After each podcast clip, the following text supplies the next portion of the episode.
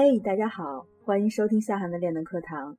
每周一次，大于五十二个小时的系统学习和贴身指导，迅速提高你与异性相处的能力，让你收获更有爱的人生，更温暖的感情。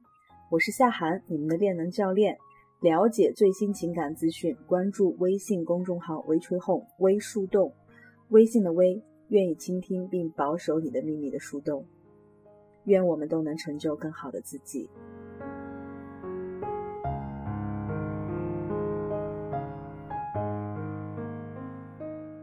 上周呢，我们分享了服从性测试的一些知识和使用技巧。课后呢，善于举一反三的姑娘跟我说：“哈，老师，你说在婚姻关系里面，是不是丈夫和妻子也在不断的相互对对方做着服从性测试呢？”我一听呢，就感觉像上次的问题一样啊，面前一亮，啪的一盏灯又被点亮了。这也是一个绝佳的问题。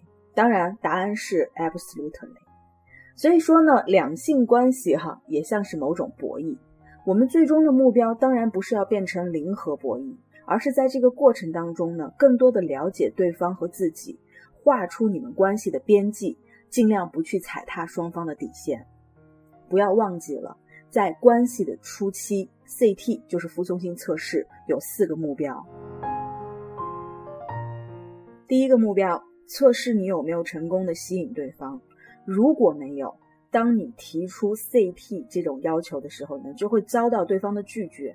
反之，如果对方服从了你的要求，那么就表示对方被你吸引。第二个，帮助你了解对方是属于投资类型还是测试类型。第三个，引导对方投资。被动加大对方对于关系的投入，那么对方服从的次数越多，被动投入就越多。第四呢，帮助展示你的高价值，确定你们在关系初期的一个高低的位势。关于怎么样来正确使用 CT 呢？我们给出了一条建议，也是我们第一条，也是最重要的一条建议，就是 CT 和 IOY 总是。搭配出现的意思就是你想要测试成功啊，CT 和 IOI 更配哦。CT 就是服从性测试，IOI 呢就是向对方释放的好感指标。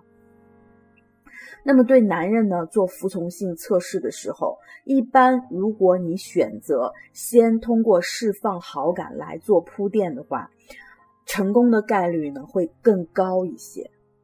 啊，我们说到 I O I 啊，大家都知道，这 I O I 的本质上其实就是向对方提供情绪价值的一种方式。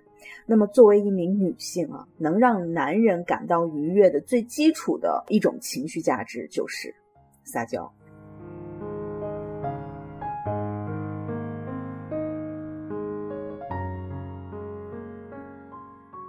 所以，这也就是。我为什么在讲完了废物测试和服从性测试之后，紧跟着来讲一讲撒娇的一些相关的要义？I O I 向对方提供情绪价值，本质上就是让对方感觉到愉悦。那么在这里头，适用于全天下男人的一种释放 I O I 的方式呢，那就是撒娇了。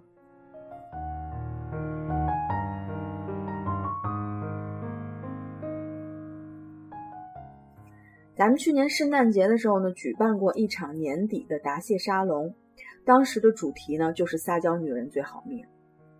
呃，沙龙最开始的环节就是通过观看同名的电影来引申出一些平时撒娇的小诀窍。我当时就发现了，真的有很多的女生就像电影里的女主角张慧一样，我叫张慧，短发，有性格，他们说我是个女汉子。而且这些姑娘哈，总是看不惯那些嗲嗲的女孩，她管她们叫绿茶婊。你看那个谁谁怎么那么能装啊？每句话说完都要带个尾巴，恶心不？一瓶矿泉水而已，需要多大的力气？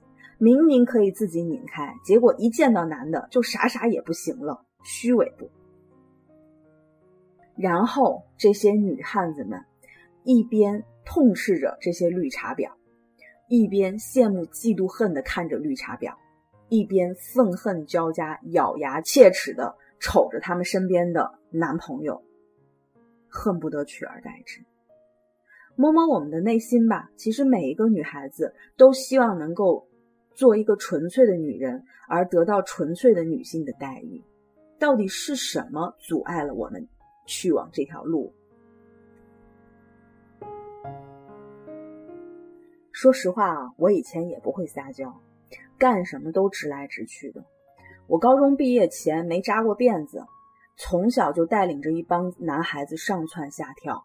绝对的小小男子汉，我爸呢又属于那种特别正的那种人，所以他从小给我灌输的教育哈，不是说按照这种富养女儿的方式，而是呢根正苗红的教育方式，就是不讲吃穿，不要打扮，不要乱花别人的钱，不要娇滴滴。发展到就连我多照一会儿镜子，都害怕被他发现了，他会不高兴。所以呢，就是完全拿我当男孩子养。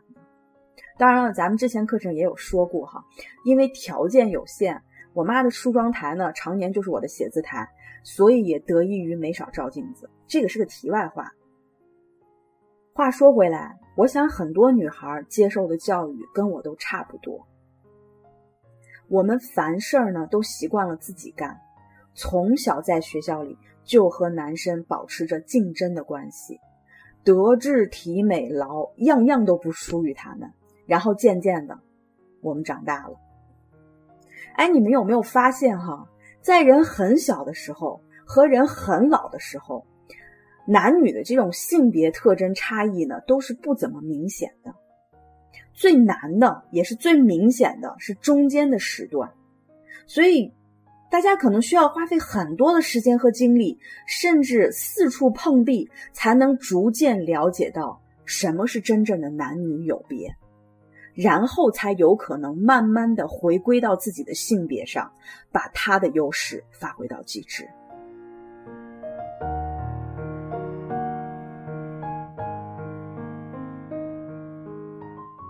我举两个我最惨痛的例子啊，在我很小的时候。有一次呢，和两个男同学上街玩我看到路边的小摊在卖小吃，当时鬼使神差的，我就对身边的一个男孩子撒娇说：“我好想吃那个。”没想到这哥们儿一脸鄙视又不耐烦的，又天经地义的回答我：“想吃，自己买去啊！”你们不知道我当时那个恨呀，恨到肠子都悔青了。